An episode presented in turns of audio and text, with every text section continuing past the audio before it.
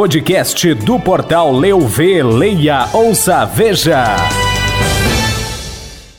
Você vai saber no podcast do Portal Leuv desta quarta-feira. Ministro do Meio Ambiente participa do quarto Fórum Sul Brasileiro de Biogás e Biometano em Caxias do Sul.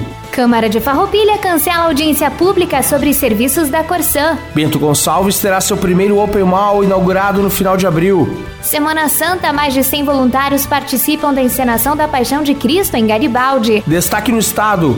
Governo sanciona a lei que altera o Fundo de Desenvolvimento da Ovinocultura do Rio Grande do Sul. Destaques no país. Cantora Rita Lee se cura de câncer no pulmão após 11 meses de tratamento. Destaque no mundo. Ataque em metrô de Nova York deixa 16 pessoas feridas.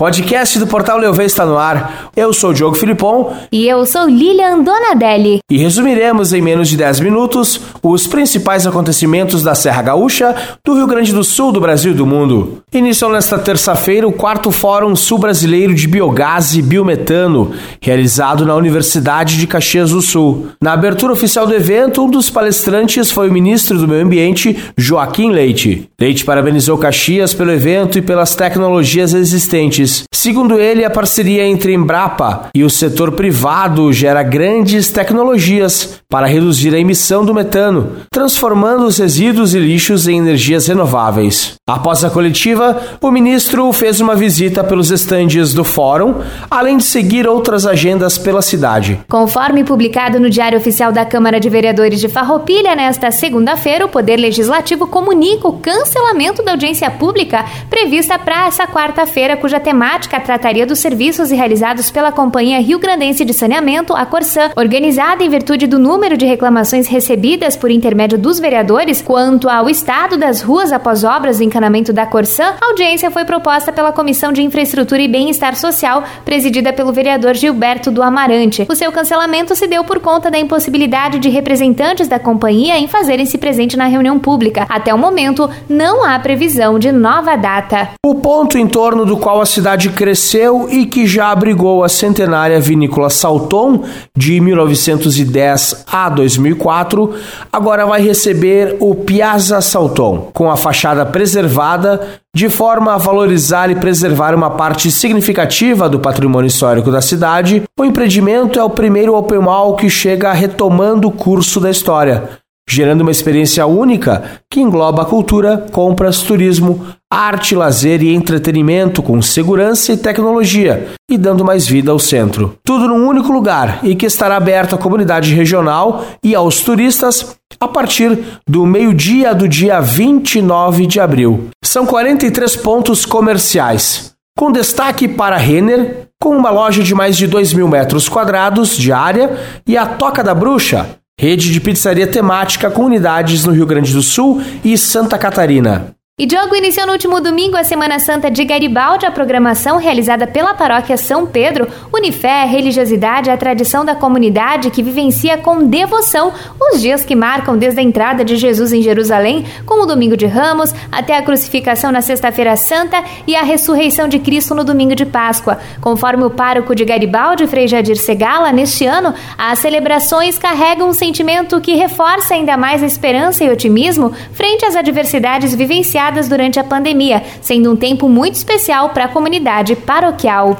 Durante toda a semana, a Igreja Matriz recebe uma programação especial que conta com momentos de reflexão, oração e celebrações. No entanto, um dos dias mais aguardados pela comunidade é a encenação da Paixão de Cristo, que após dois anos retornará em seu formato original, percorrendo as ruas da cidade nesta sexta-feira. A celebração iniciará às 16h30 na Praça da Igreja Matriz e a Via Sacra seguirá até a Ermida Nossa Senhora de Fátima. Pelo 22 segundo ano, o movimento de Emaús é o responsável pela organização da Via Sacra, contando também com o apoio do movimento de Cursilhos de Cristandade e Projeto Crescer. Conforme Luciana Pierdonac, juntamente com Tatiane Romil, coordenam o Emaús de Garibaldi, são mais de 100 voluntários envolvidos na encenação, que carrega como propósito levar a mensagem da cruz. A programação completa você pode conferir no portal de notícias leuv.com.br. O governador Ranolfo Vieira Júnior sancionou nesta segunda segunda-feira o projeto de lei 72/17, que altera o Fundo de Desenvolvimento da Ovinocultura no estado.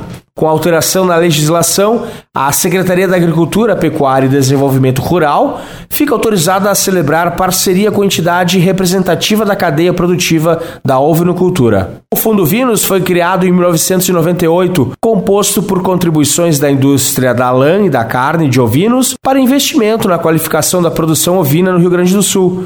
A intenção com a mudança é garantir a melhor aplicação dos recursos do fundo no desenvolvimento do setor.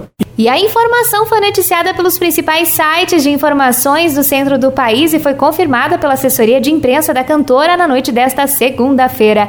Rita Lee teve resultados satisfatórios nos mais recentes exames a que foi submetida. Rita passou quase um ano em tratamento. Neste período, esteve reclusa junto ao marido, o guitarrista Roberto de Carvalho. O anúncio da doença foi feito em maio de 2021. Um tumor primário havia sido encontrado no pulmão esquerdo da cantora. Quando foi anunciada, a cantora já estava com tratamento iniciado, conforme informado por sua assessoria.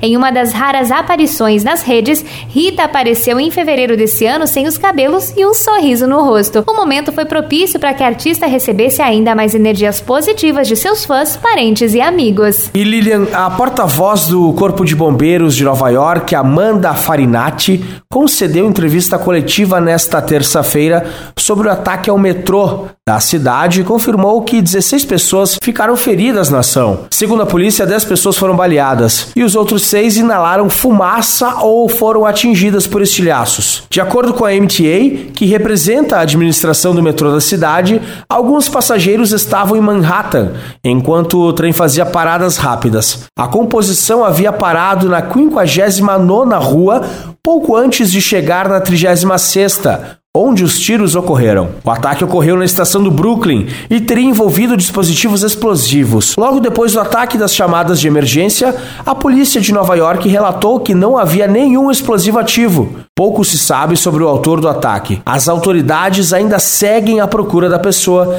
que estaria com vestes na cor laranja e vestindo uma máscara de gás. Para o podcast do Portal Leuv, Diogo Filipon. Com informações para o podcast do Leuv, Lilian Donadelli. Podcast do Portal Leuv, leia, ouça, veja.